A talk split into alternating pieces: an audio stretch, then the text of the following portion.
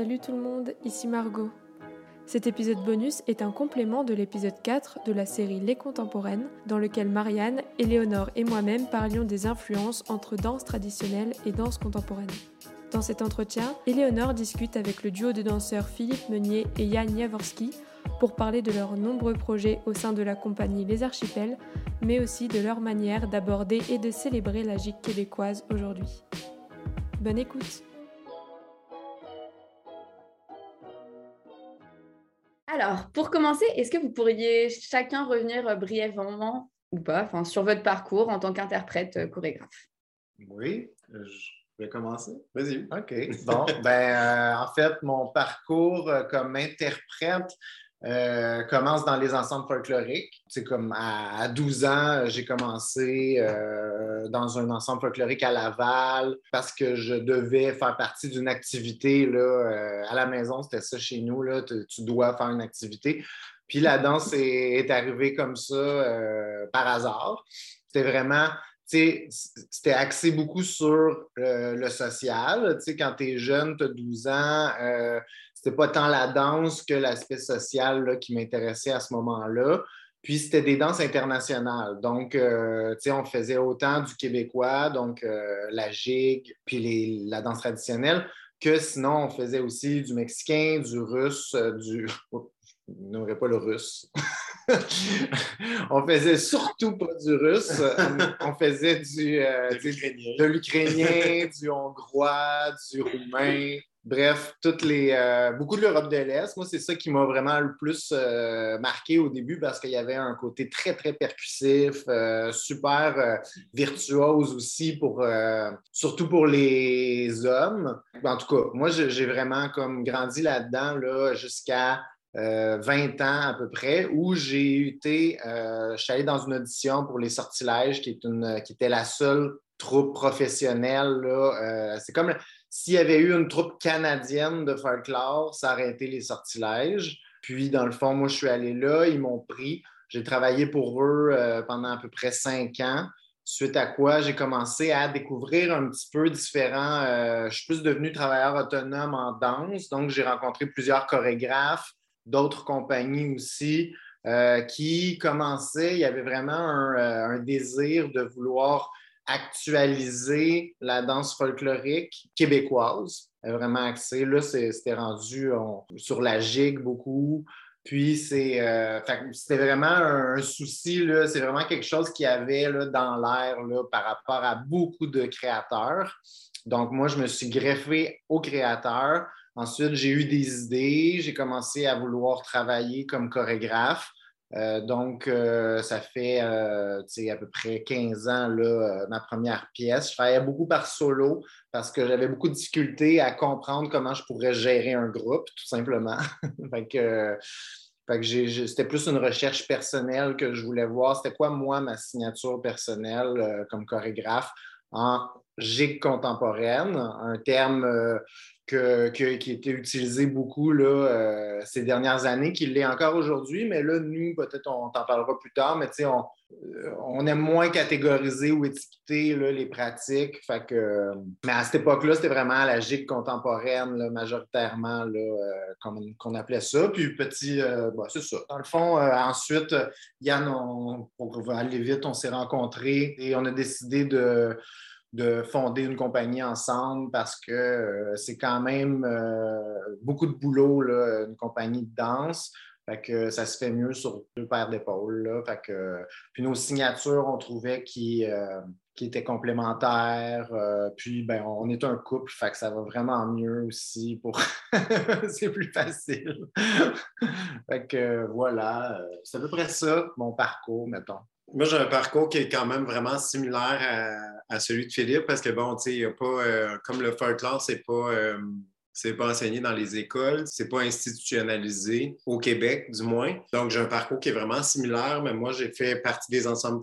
J'ai commencé à danser dans un ensemble folklorique qui était à Drummondville, qui s'appelle Makina, qui existe toujours aujourd'hui. J'étais au primaire, là, je devais avoir une dizaine d'années quand j'ai commencé à, danser. Ouais, c'est ça, dans le fond, vraiment danse traditionnelle québécoise, danse traditionnelle internationale aussi. Un peu comme Philippe, les mêmes intérêts, le, rapport euh, percussif, le rapport rythmique il y avait tout le côté social, il y avait, il y avait les voyages aussi. On a fait beaucoup de tournées en Europe. Euh, aux États-Unis, il y avait comme, il y avait comme tout cet aspect-là social, l'aspect voyage, l'aspect vraiment communauté, qui était vraiment super intéressant, là, qui était vraiment hyper stimulant.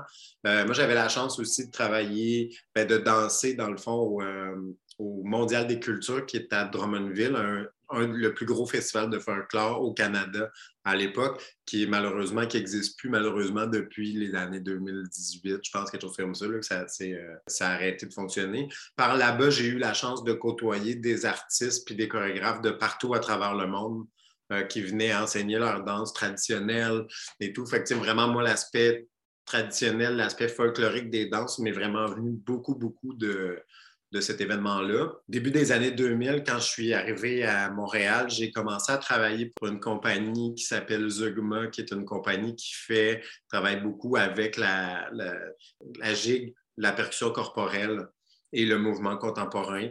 Euh, donc, j'ai travaillé pour eux pendant de longues années la création, au développement de la gestuelle de la compagnie, pour après ça faire propres, mon propre chemin comme, euh, comme chorégraphe, interprète, mais aussi les premières euh, tentatives en solo, euh, ensuite des pièces de, des groupes qui grossissaient un peu plus. Euh, c'est, en fait, c'est dans ces époques-là que j'ai rencontré Philippe. Puis là, ben, on s'est rendu compte que nos, signatures se parlaient, nos façons de voir, d'aborder la danse traditionnelle, le folklore, nos intérêts étaient très, très similaires. Puis on a commencé à travailler ensemble sur un, un premier spectacle qui s'appelle Monde Charles.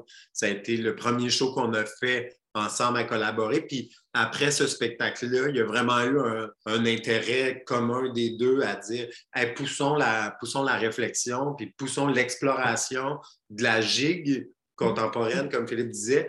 Puis là, plus on avance dans notre parcours, plus finalement, c'est beaucoup plus large que ça, l'intérêt, mais l'intérêt est vraiment rendu au niveau du, du folklore, puis de la, la tradition, mais vraiment de façon contemporaine, vraiment de actualiser, contemporanéiser notre vision de, ce qu'est le folklore, autant dans ses concepts que dans sa danse. C'est-à-dire qu'on peut partir d'un mouvement, mais on peut partir aussi d'une idée, exemple, une soirée de danse, de danse traditionnelle, une soirée dans une cuisine, aujourd'hui, c'est quoi donc?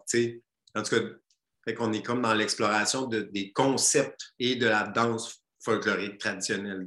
Vous êtes tous les deux issus d'une formation en danse traditionnelle et folklorique. Et vous avez fondé en 2019, il me semble, le regroupement euh, Les Archipels pour donc démocratiser et contemporanéiser la gigue. Mais donc j'ai l'impression qu'aujourd'hui, il y a encore une évolution par rapport euh, à l'objectif à l'origine. Est-ce que vous pourriez revenir sur toute la genèse un peu de ce projet et donc sa création jusqu'à aujourd'hui, euh, son évolution? En fait, c'est ça. Donc, la première pièce qu'on a fait ensemble, c'était vraiment dans la foulée du mouvement de la gîte contemporaine qui a été portée euh, et qui est encore portée beaucoup par Luc Fleury et euh. Puis, donc, dans le fond, nos premières explorations avec le, le folklore puis la gigue viennent vraiment, ont été faites vraiment dans ce sillon-là. Donc, les premières pièces, c'était vraiment le travail de la gigue qu'on essayait de contemporanéiser, qu'on essayait d'explorer. Puis, de fil en aiguille, à chacune des, pièces, ben, on voulait comme un peu mettre de la chair autour de l'os qui était la gigue. Fait qu'on s'est dit, ben, pourquoi pas essayer d'explorer un peu plus loin. Donc, après Charles, on en a fait un dérivé qui était friction. Donc là, c'était d'amener la gigue contemporaine dans un milieu in situ. Là, donc, c'est devenu une pièce in situ qui va célébrer ses cinq ans euh, cet été. Donc, là, c'est vraiment d'essayer de, de, de, de, se faire connaître un peu, mais de rendre accessible aussi la gigue contemporaine, slash danse contemporaine, slash folklore contemporain. C'était vraiment un peu un de nos objectifs avec ce show-là. Puis, après ça, on a vraiment voulu ben, briser nos, nos frontières, puis d'essayer d'aller vraiment plus loin dans une zone qui était vraiment inconnue pour nous. Donc, on a décidé de créer une pièce qui s'appelle Suspendu au sol, qu'on a travaillé avec quatre interprètes. Et notre objectif, c'était vraiment d'avoir quatre interprètes qui n'avaient aucune connaissance en gigue ou en folklore, pour vraiment être capable de voir comment ces corps-là, comment ces interprètes-là, avec une autre formation que nous, étaient capables, avec nos idées, avec nos, notre pensée, de plonger dans, le, dans cette matière-là, puis de voir qu'est-ce qui pouvait en ressortir. Parce qu'en fait, ce qui arrive beaucoup avec les, les danseurs folkloriques, puis nous, en faisant partie, c'est qu'on se met beaucoup de barrières, on se censure beaucoup en se disant, ben on ne peut pas aller jusque-là parce qu'on va trop dénaturer le folklore, et. Puis là, travailler avec des danseurs contemporains, ça faisait que eux, les frontières, ils les connaissaient pas. Donc, ils se permettaient vraiment d'aller très, très loin. Puis après ça, c'était nous, on les ramenait ou on les ramenait pas parce que ça nous ouvrait des nouvelles pistes. Parce qu'en fait, aussi, le folklore, c'est très codifié. Tu sais, euh, il y a quand même un parallèle qui se fait avec euh, la danse flamenco aussi. Là, euh, tout ce qui est en c'est très précis. Il y, a, vraiment un, système de code qui est créé, qui est fait, qui est, nous, qui est ancré que justement ces danseurs-là, ces interprètes-là n'ont aucune idée. Donc, c'est facile pour eux de pouvoir imaginer autre chose. Puis là, ben, c'est ça. Fait, qu'après après avoir travaillé sur euh, Suspendu au sol, où là, on trouvait qu'on était allé comme presque trop loin par rapport à où on était prêt à aller, vu qu'on n'était pas, euh, on n'avait pas complètement la main mise sur ce qui allait se passer à la fin. Parce que c'était un show dans lequel il y avait, c'était une grande improvisation structurée, là, dans le fond, ce show-là. C'était beaucoup, beaucoup dans les mains des interprètes. Puis par la suite, après Suspendu au sol, bien là, on a décidé de travailler, pandémie oblige, sur un duo euh, qui s'appelle Accolade et Quiproquo, qui était dansé par nous deux. En travaillant avec les artistes de Suspendu au sol et les artistes de Friction, on a travaillé ensemble à créer un duo sur nos deux corps à nous, où là, dans lequel il y avait une grande section de gigue et une très grande section d'exploration du son de juste la percussion, le son de façon euh, hyper libre. Donc, c'est vraiment ça qui nous, euh, qui nous poussait. Mais tu dis aussi, cette liberté-là, c'est une des choses qu'on a vraiment appris dans le processus de suspendu au sol. C'est une liberté qui est là, qui existe en création, qu'on avait de la difficulté à rejoindre. Puis on dirait qu'avec ce processus-là, de voir d'autres mondes le faire, nous autres, ça nous a vraiment donné le petit coup de pied nécessaire pour juste faire comme Ah, c'est-tu quoi? On peut s'amuser. Oui, puis là, suite à, suite à Accolade, dans le fond, qui nous a ouvert d'autres portes, bien là, on est, on est retourné travailler avec des danseurs contemporains, mais là, vraiment dans l'exploration, puis dans l'explosion des codes du folklore et de la gigue en utilisant les pas de base, exemple des sauts de joie, des crochets, des euh, en prenant ces pas-là puis en, les explosant complètement pour voir où est-ce que ça pouvait nous mener, mais toujours en gardant l'aspect un peu sociologique, si on veut, du folklore de la danse traditionnelle.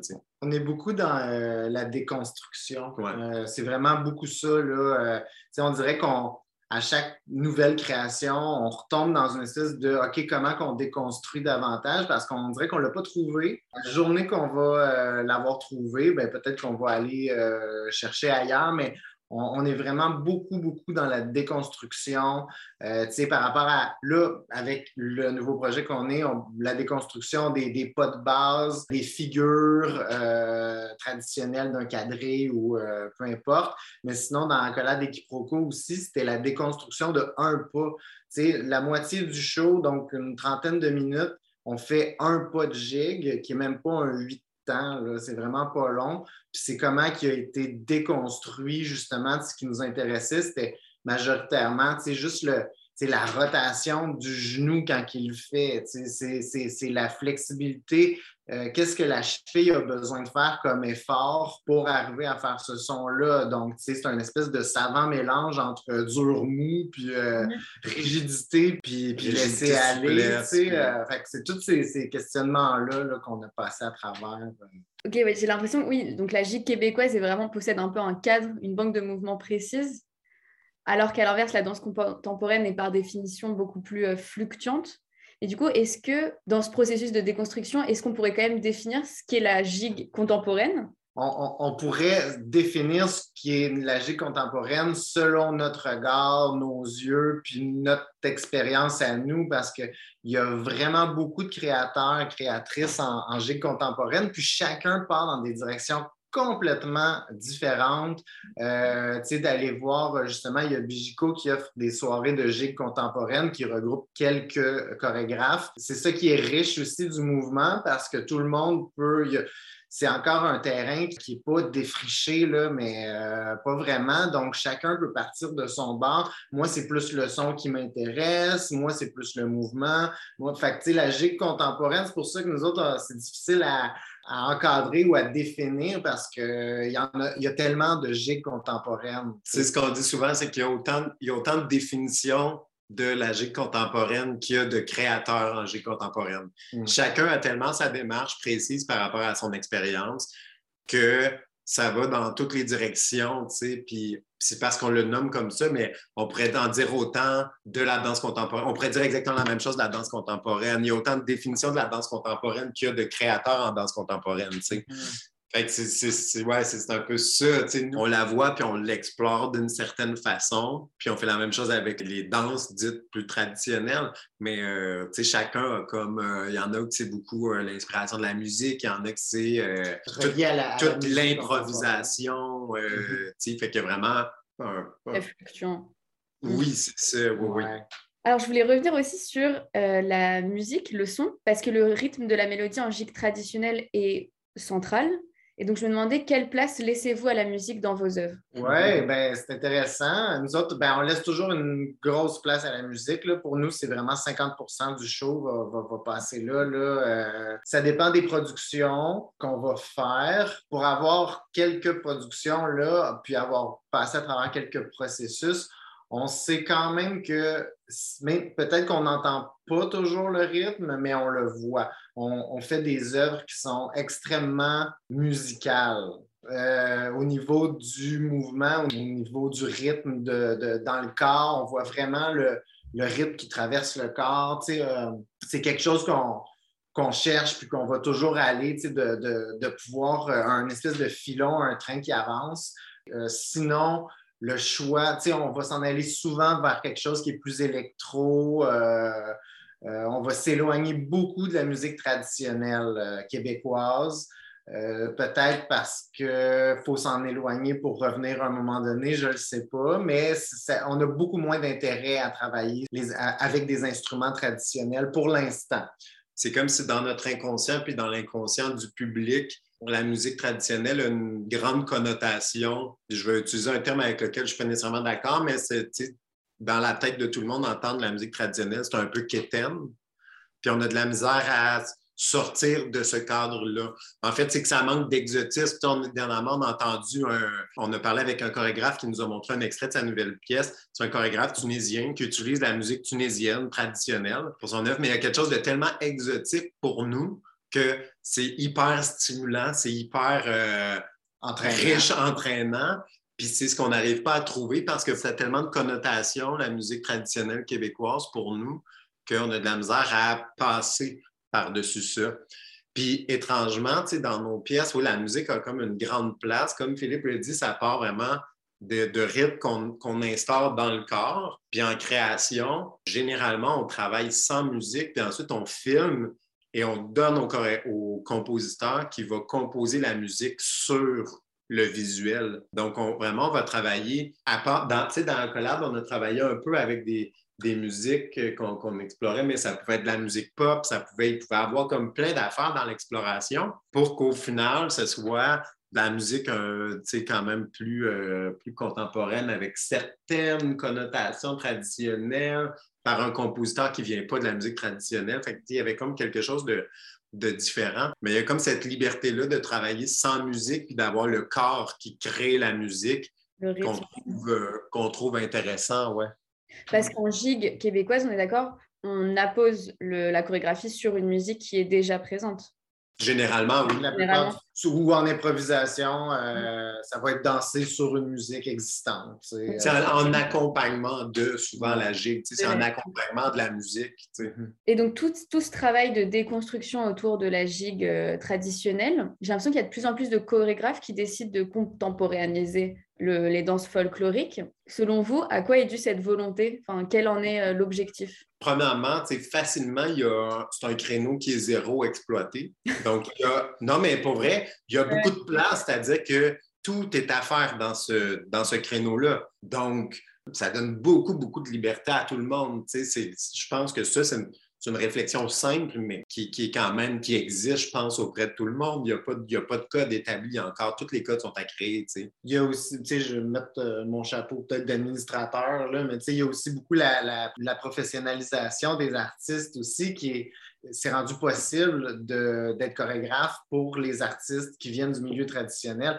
Tu sais, euh, comme tu sais, notre parcours à nous, on a commencé des ensembles folkloriques c'est la grosse majorité des gens qui font de la gigue contemporaine viennent des ensembles folkloriques aussi, un milieu qui n'est pas professionnel, un milieu où c'est pas une formation tant que ça, c'est vraiment un, c'est un passe-temps, c'est une activité, c'est un, euh, loisir. Donc, c'est souvent, après ça, on se trouve une carrière, puis ça reste un loisir. Euh, on les compte sur les doigts d'une main, les gens qui ont justement euh, décidé de se professionnaliser, d'aller au fond, de commencer à faire des demandes de subventions, d'aller aussi se former. Il y en a plusieurs, nous, on ne l'a pas fait, mais il y en a plusieurs aussi du milieu folklorique qui, ont finalement décidé d'aller euh, faire un, bac en danse ou mhm. whatever. ça, je pense que ça joue beaucoup sur le, nombre de, personnes qui, qui, sont fait. Oui, puis je pense qu'il y a aussi le fait que par le vieillissement des gens intéressés par le folklore aussi plus traditionnel, je pense que les jeunes qui s'en intéressent ont quand même une volonté de le faire découvrir à un à une clientèle plus jeune.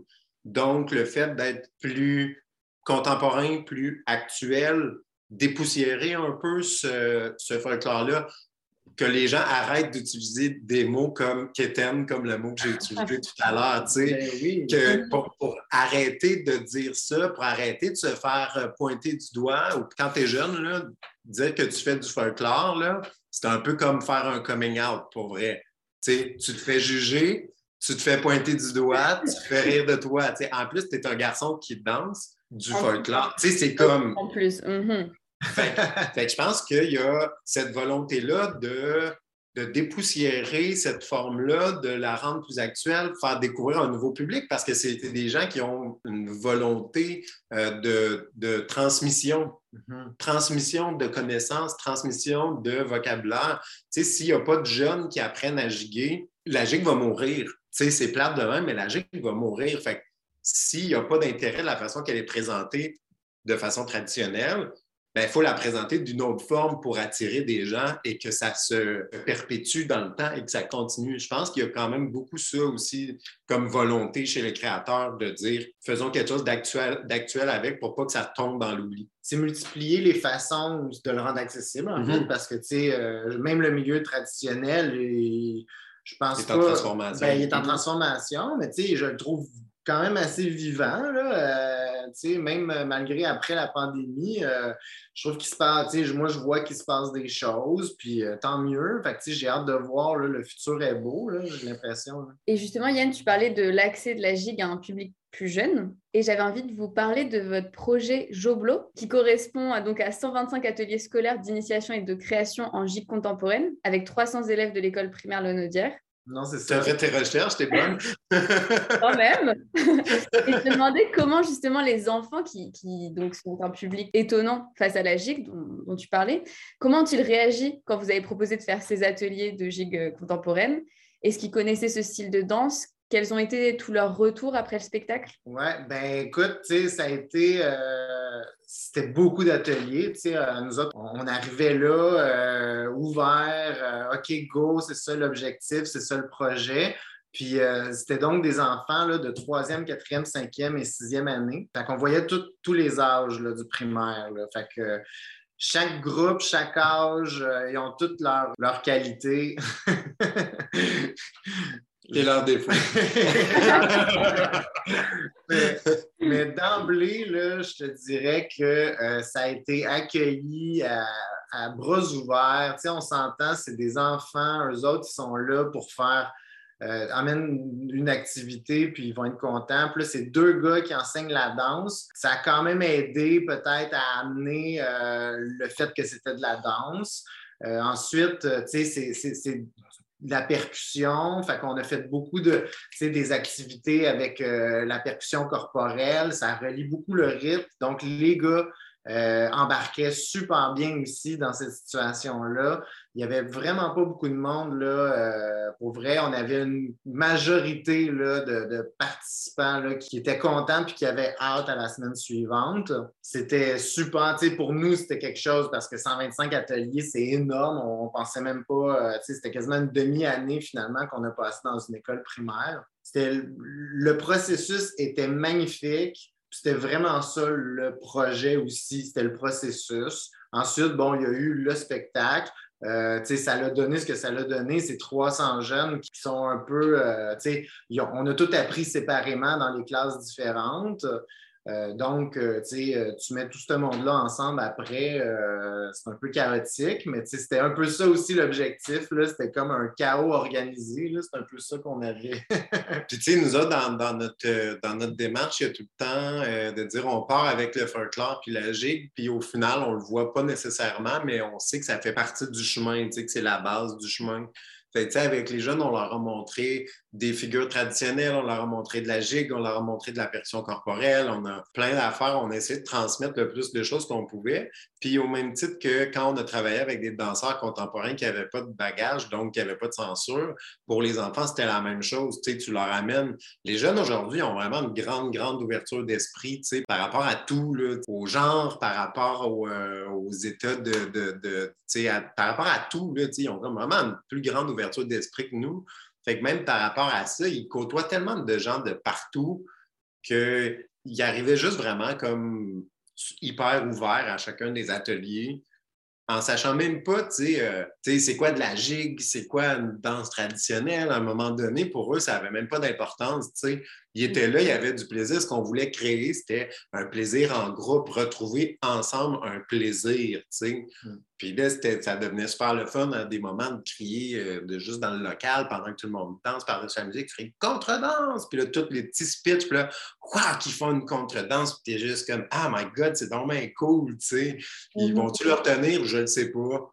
Là, ils savent ce que ça veut dire. Ils savent c'est quoi un crochet, ils savent c'est quoi un cadré, ils savent c'est quoi une grande chaîne. Tu sais, quand tu es capable d'apprendre ça à des, à des Québécois, à des, euh, des Haïtiens, à des, euh, euh, des, Marocains, n'importe où, c'est quand même, il y a quand même quelque chose de trippant de dire aïe, aïe, OK, c'est notre folklore à nous qu'on est en train de juste comme spreader comme ça. Puis à la fin, le show, c'est un gros party que tu vois pas grand-chose. Ils sont 300, tout le monde se fonce dedans, ils sont super excités, puis ils sont comme juste Ah, demande! Mais ça reste juste comme vraiment le fun. Tu amènes 300 jeunes à la place des festivals pour danser. C'est juste comme. Ça fait juste chaud au cœur pour tout le monde qui le voit, puis eux qui le dansent. Mm-hmm. J'aimerais maintenant qu'on revienne un peu plus en détail sur des spectacles que vous avez évoqués euh, précédemment. Donc, la création Friction, où vous avez réinvesti la gigue contemporaine. J'ose plus trop employer le mot gigue contemporaine, du coup. on l'utilise pour pour faciliter la compréhension, là, on l'utilise euh, couramment. OK. Euh, donc voilà, vous avez réinvesti donc, la gigue contemporaine dans des espaces publics. Et donc je me demandais un peu pourquoi vous avez privilégié le in situ dans une œuvre comme Friction. Quel en est le message et un peu quelle est euh, toute la jeunesse de, de ce projet? C'est un work in progress, Friction. Là, ça vraiment, tu sais, ça, ça l'a évolué. C'est ça, on est rendu à notre cinquième saison cet été à chaque fois qu'on le reprend, ça évolue là, euh, et physiquement et au niveau aussi de son, son, son, importance pour nous. Puis, euh, en tout cas, mais tout ça pour dire que dans le fond, Friction, c'est l'adaptation de euh, Mont-Charles, parce que Mont-Charles, ça a été la première production qu'on a fait, Yann et moi, ensemble, en 2016-17. Puis, euh, c'était un spectacle qu'on faisait dans un euh, monte-charge de l'édifice euh, Wilder Espace Danse. Donc, le public était à l'intérieur du monte-charge. Il se déplaçait sur les étages. Puis, nous, les danseurs, on était sur les étages pour montrer C'était un petit peu comme un, film choral qu'on voulait monter. Euh, une section qui se fait ici, l'autre section qui se fait plus bas. On revient dans la section. Fait que c'était super. Nous autres, c'était un rêve qu'on voulait faire. On a eu l'opportunité de le faire grâce à Tangente. On était super contents. Euh, donc, après avoir fait ce spectacle-là, on est venu à l'évidence que de trouver des monts de pour faire un spectacle, c'était vraiment pas euh, habituel. on ne mettait pas toutes les chances de notre barre côté diffusion, mettons.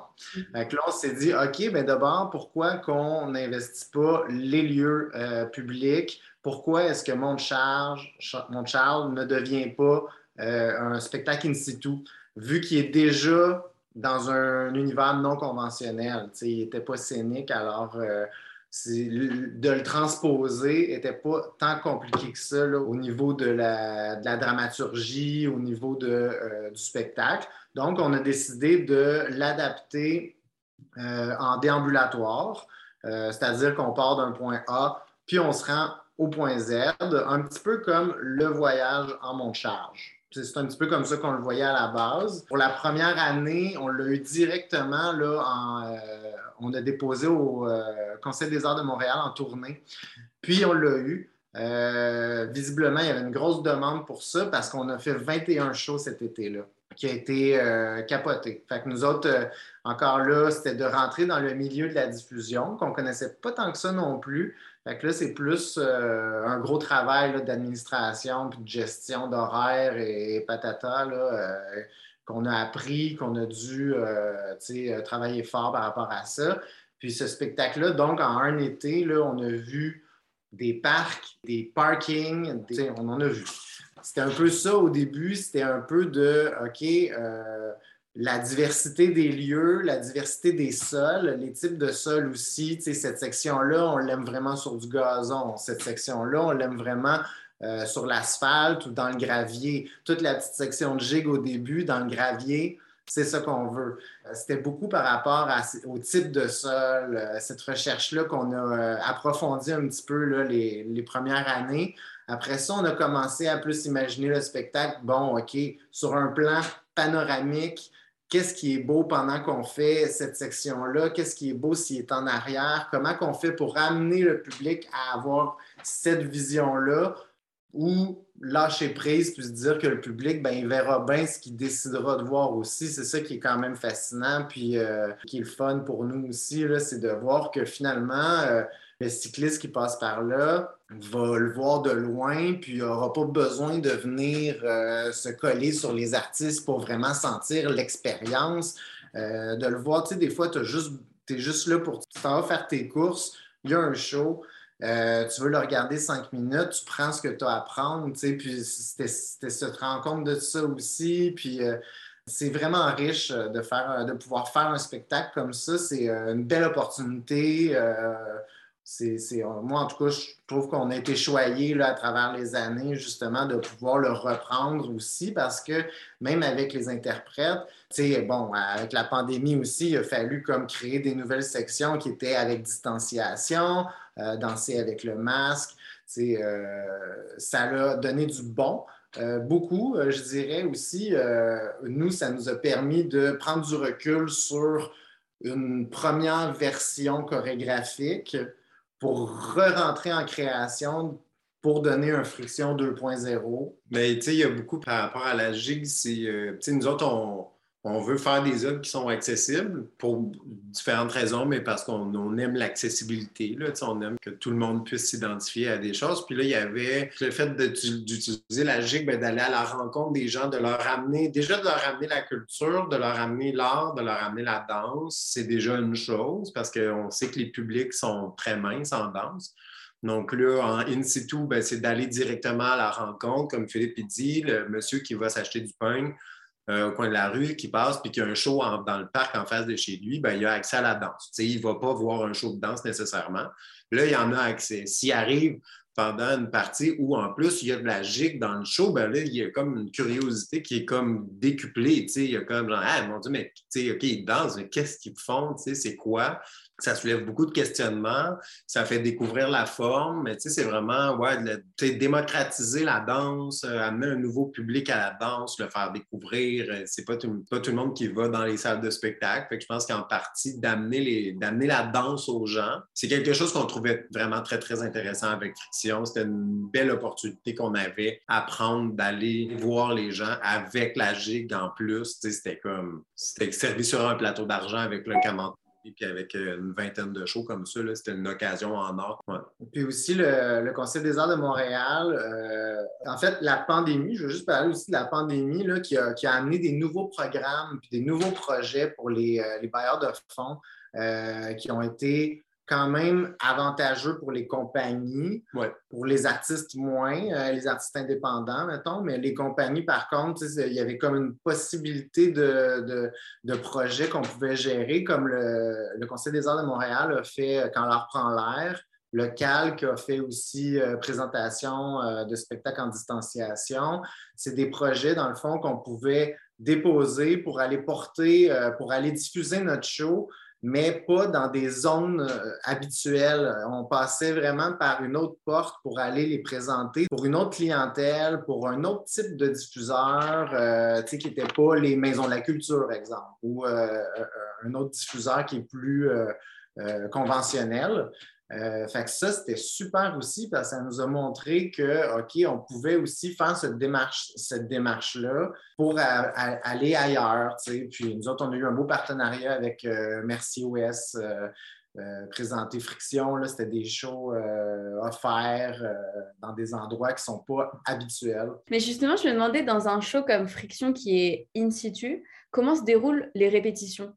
Parce que tu parlais un peu du rapport au sol, aux différents sols, à l'environnement et puis à un public aussi qui n'est pas préparé forcément à voir un spectacle. Donc, comment voilà, se déroule tout le travail aussi avant? Oui, ben nous autres, l'équipe de Friction, c'est l'équipe qui est là principalement depuis les débuts là, quand même. Fait que c'est du monde qui connaissent vraiment bien euh, le spectacle déjà. Les nouvelles recrues qu'on entrerait dans le spectacle, on prendrait un petit moment en studio pour vraiment comme focuser sur les différentes sections. Mais habituellement, ce qu'on fait, nous autres, c'est une série de répétitions au début de l'été pour remonter le spectacle. Puis on fait ça dehors, euh, dans un parc qu'on connaît bien tout le monde, un, petit, un petit peu à l'abri. On ne va pas faire ça en plein milieu du parc Jarry, là, mais euh, pour quand même voir, parce que c'est vraiment quelque chose aussi au niveau de la concentration, danser dehors tu es, dans une section, euh, tu as, une émotion, mais euh, ça se peut qu'il y a quelqu'un qui passe à côté de toi pour te crier après. Euh, c'est comme ça.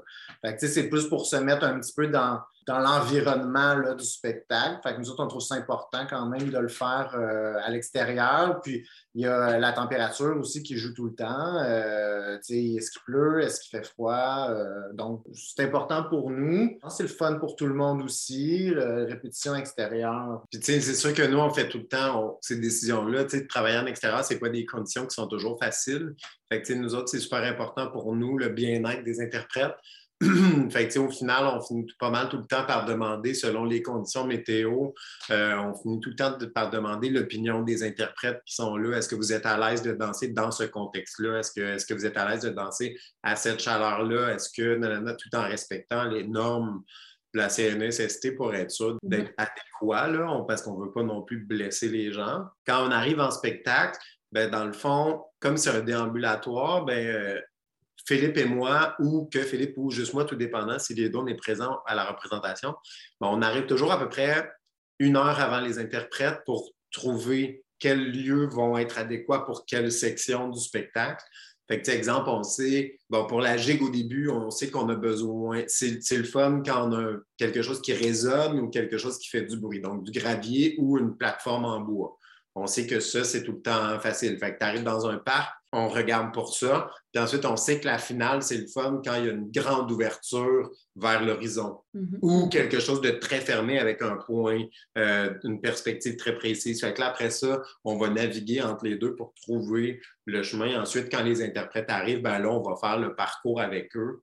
Et là, eux vont analyser le sol, dire dans cette section-là, ici, trop dangereux, il y a des trous dans le gazon, on peut se blesser. Il y a des euh, abeilles. Il y a des, par exemple, on a fait un show l'été dernier où euh, on s'en était pas rendu compte, mais il y avait comme dans le sol, il y avait un gros nid d'abeilles. Quand on a commencé à danser, toutes les abeilles sont sorties. Fait que là, tous les danseurs ont commencé à dire genre non, non, ça, ça, se peut pas, là, on fait pas ça ici. Fait que là, OK, on a réadapté, on a retrouvé des nouveaux endroits. Fait que les interprètes, ils viennent vraiment en connaissant le show puis en connaissant les, pas les dangers, là, mais en connaissant les exigences du spectacle, vont eux analyser les différents sols pendant la répétition pour nous dire qu'est-ce qui est possible, qu'est-ce qui n'est pas possible. Mm. C'est vraiment en partenariat avec euh, les interprètes pour, pour être sûr que tout fonctionne pour tout le monde. il y a aussi le, mobilier urbain, euh, les trucs qui sont bien euh, précises. il y a un banc là. Chaque, chaque interprète a son solo aussi, qui est un moment différent pour chacun, tout ça. Antoine, on sait que s'il y a un banc, il va vraiment jouer avec le banc. Fait on va s'arranger pour qu'il y ait un banc pour. Euh, que ça, ça va jouer beaucoup aussi. S'il y a une structure, euh, s'il y a une œuvre, c'est sûr qu'on va s'arranger pour la mettre en évidence. J'aimerais beaucoup aussi parler de votre création suspendue au sol et où vous avez fait appel donc, à des danseurs et des danseuses contemporaines qui n'avaient jamais fait de gigue euh, québécoise. Donc, c'est un peu une démarche inversée par rapport à votre parcours. Je me demandais si vous sentiez qu'il y avait beaucoup de points de tension entre les danseurs qui ont un passé contemporain et ceux qui ont un passé de danse plus traditionnel? Comment dans le processus créatif, en fait, vous mettez ça en commun? Et... Dans le fond, chacun a ses forces et ses faiblesses là, dans, dans, dans chacun des euh, deux expériences. Fait qu'après c'est de trouver l'hybride entre les deux. Dans le cas de Suspendu au sol, il n'y avait que des danseurs contemporains. On n'a on pas travaillé avec des, euh, des ou des gens qui avaient un background plus folklorique. Fait que, dans le cadre de Suspendu au sol, c'était vraiment nous, à deux, on démontrait certaines choses. Tu sais, exemple, des positions dans des quadrilles, des, des parts de bras, des trucs comme ça. Puis après ça, on leur en montrait, mettons, deux ou trois, puis après ça, on disait amusez-vous. Mm. Puis là, là, là, ils partaient comme vraiment dans des, dans des endroits, tu sais, c'était comme vraiment euh, super intéressant. Nous autres, ça nous ouvrait tellement plein de portes de les voir aller, tu sais, de, de voir, mon Dieu, OK, tu sais, euh, puis d'autres fois, par contre, c'était comme plus difficile parce que là, nous autres, notre regard, comme c'est la première fois qu'on travaillait de cette façon-là, il y a des choses qu'on avait de la misère à exprimer comme il faut, comme on voulait. Fait que ça allait jamais dans les directions qu'on voulait. sais, ça partait tout le temps ailleurs, puis on avait de la misère à revenir à l'endroit où on voulait. Fait que là, nous, on s'est rendu compte qu'on avait des, il fallait qu'on spécifie, qu'on clarifie nos intentions un peu plus pour être plus précis quand, exemple, ce qu'on voulait dire, ça avait été des danseurs folkloriques ou des gigueurs, ça aurait été super clair, puis il serait allé exactement où on voulait du premier coup. Fait que c'était justement ce qu'on C'était justement ce qu'on voulait pas dans ce projet-là. Fait que là, c'était c'était comme intéressant de se confronter à ça. Ça a été un processus qui était très, très confrontant pour nous comme créateurs. Ben, c'est ça, tu dis, euh, en fait, avec Suspendu au sol, on était beaucoup à la recherche d'une nouvelle méthode de travail aussi. C'est un petit peu ça, là, comment approfondir notre façon de travailler parce que on a travaillé beaucoup avec le même monde. Euh, on était vraiment dans notre milieu de gigue contemporaine, euh, que ce soit comme collaborateur, comme interprète, comme chorégraphe. C'était tout le même monde ensemble. Fait que là, on essayait vraiment de sortir de ça. Fait qu'on est allé avec une équipe complètement nouvelle. Puis là, on parle de aussi la directrice des répétitions, on parle de, euh, du compositeur, on, parle de vraiment l'entièreté de l'équipe. Je pense qu'on avait vraiment envie de se mettre au défi, nous deux, pour trouver cette nouvelle méthode-là. Puis on ne dansait pas dans le projet non plus. Donc, on avait vraiment un regard de chorégraphe. Première fois qu'on faisait ça aussi. D'habitude, on danse dans nos projets. On était vraiment c'était notre chapeau de, de, ça. Puis on travaillait toujours en improvisation, ce qu'on n'a jamais vraiment fait non plus. Tu sais, euh, approfondir du matériel en improvisation, c'est parfait. C'est un peu ça la clé, tu sais, dans le fond. Euh, mais il faut pouvoir nommer qu'est-ce qu'on aime, nommer ce qu'on n'aime pas. Ça, ça a été un autre enjeu pour nous. Tu sais, euh, on trouvait tout le temps tout bon. Tu sais, ils sont tellement bons, les interprètes étaient magnifiques tout le temps. Fait que c'était super difficile pour nous de, bien aligner. De, fait que ça a été là, euh, comme ça pas mal pendant tout le processus pour arriver à un produit fini qu'on était ultra content, ultra satisfait. Nous autres, on les trouve merveilleux encore aujourd'hui. Mais c'est vraiment la méthode de travail qui a fait en sorte que, OK, c'est comme ça qu'on aime travailler, puis c'est comme ça qu'on veut travailler, puis c'est comme ça qu'on a travaillé par la suite.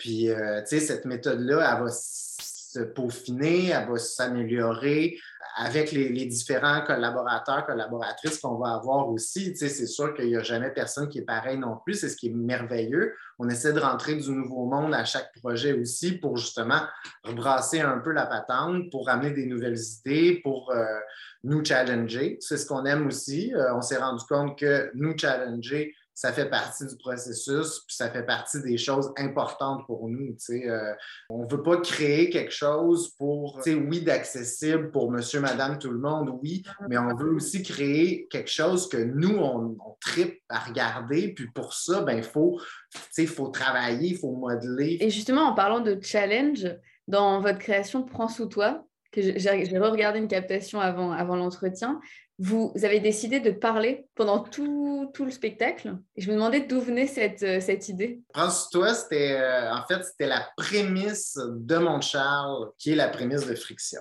Fait que, tu sais, euh,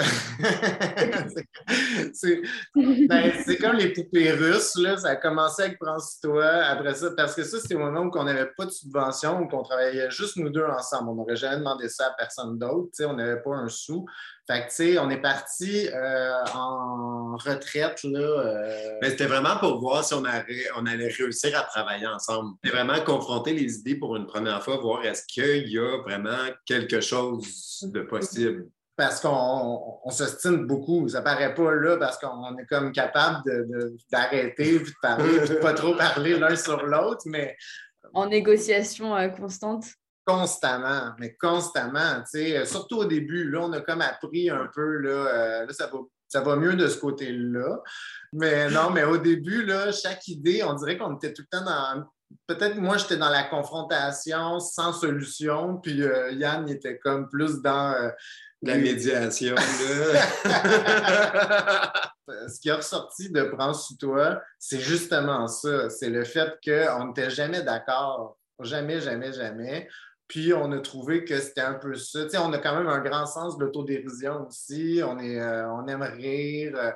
Fait on s'est dit, ah tiens, c'est ça le spectacle. Parce que sinon, on avait juste des séquences rythmiques. c'est bien le fun, les séquences rythmiques, puis danser. Mais ça prend plus de. ça prend du jus, ça prend du contenant ça prend du contenu, mais du contenant aussi. on s'est dit, tiens, on parle tout le long, puis euh, ça sera ça notre duo. Puis ce qui est le fun, c'est que ce duo-là, bon, c'est devenu Mon Chat, c'est devenu Friction. Puis on l'a refait, ce duo-là, à l'occasion, mais c'est que c'est vraiment passe-partout. On peut prendre ça, puis le faire dans n'importe quelle circonstance, parler de n'importe quoi. On, on l'a fait pour une fête de départ à la retraite de quelqu'un, mais on a parlé de cette personne-là pendant 10 minutes. Puis ça marchait super bien. on l'a fait euh, aussi euh, comme présentation d'une programmation.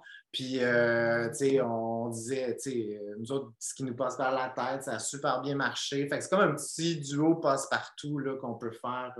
Mm. Mais c'est vraiment les prémices de notre travail et vraiment, dans la négociation. Puis tu vois, un, deux, trois, quatre, quatre productions plus loin dans Accolade et Quiproquo, l'une des thématiques du spectacle, c'est la négociation aussi.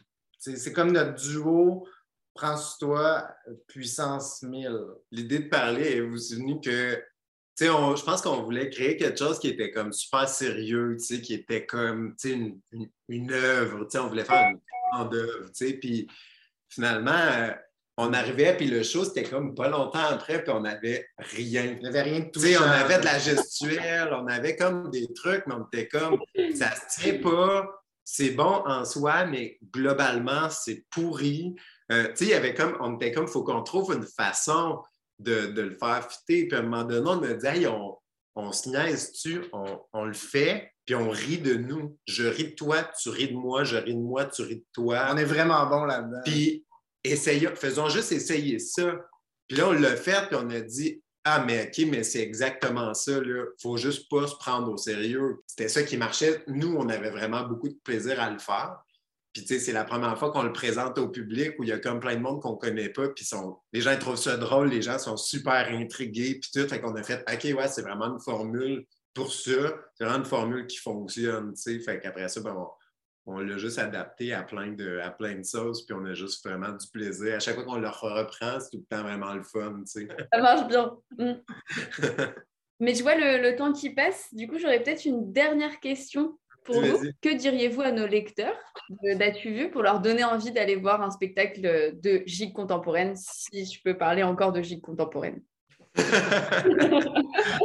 Euh, en fait, moi, je pense que c'est juste, euh, c'est l'ouverture, c'est l'exploration, c'est la curiosité. Je pense que c'est juste ça, c'est soyons curieux. Il y a tellement de choses qui se font, il y a tellement de formes qui se font, il y a tellement d'artistes. Je pense que c'est soyons curieux, allons voir les choses, puis ça se peut que les gens n'aiment pas ça, puis c'est bien correct aussi. Tout le monde a droit à son opinion, puis euh, il n'y a vraiment aucun problème, mais je pense que c'est vraiment comme attisons la curiosité, soyons curieux, ayons envie de découvrir. Surtout après la pandémie, les artistes ont tellement créé, tellement créé, puis les offres de diffusion pour les artistes sont tellement minimes que il faut qu'on soit en salle, il faut qu'on soit en salle pour aller les voir. Il faut voir qu'est-ce qui a germé dans la tête de ces gens-là, parce que c'est pas vrai que tout parle de la fin du monde, puis de, la distance, puis de l'isolement. C'est pas vrai, il y a plein d'autres choses qui se. Je pense que c'est. Ouais, c'est ça. Ouais, puis tu sais, que ce soit de la gigue contemporaine, du folklore urbain ou de la danse euh, contemporaine, euh, tu sais, il faut vraiment, je pense que c'est juste de, franchir le cap, d'aller en voir, tu sais, de s'y intéresser, ça vaut vraiment la peine. Tu sais, les arts vivants, là, euh, ça le dit, il, y a, quelque chose là, qui, bouillonne, puis il s'en passe des choses, des événements présentement, euh, plus tard, de se tenir au courant. Ça vaut vraiment la peine. C'est pas comme quelque chose de tangible, euh, comme euh, que tu peux ressortir peut-être, des fois oui, mais avec quelque chose que tu, peux comprendre, ou c'est pas nécessairement ça, mais tu peux sentir à tout coup il y a vraiment des, belles choses qui se passent. Bah, merci beaucoup. Ben, merci infiniment.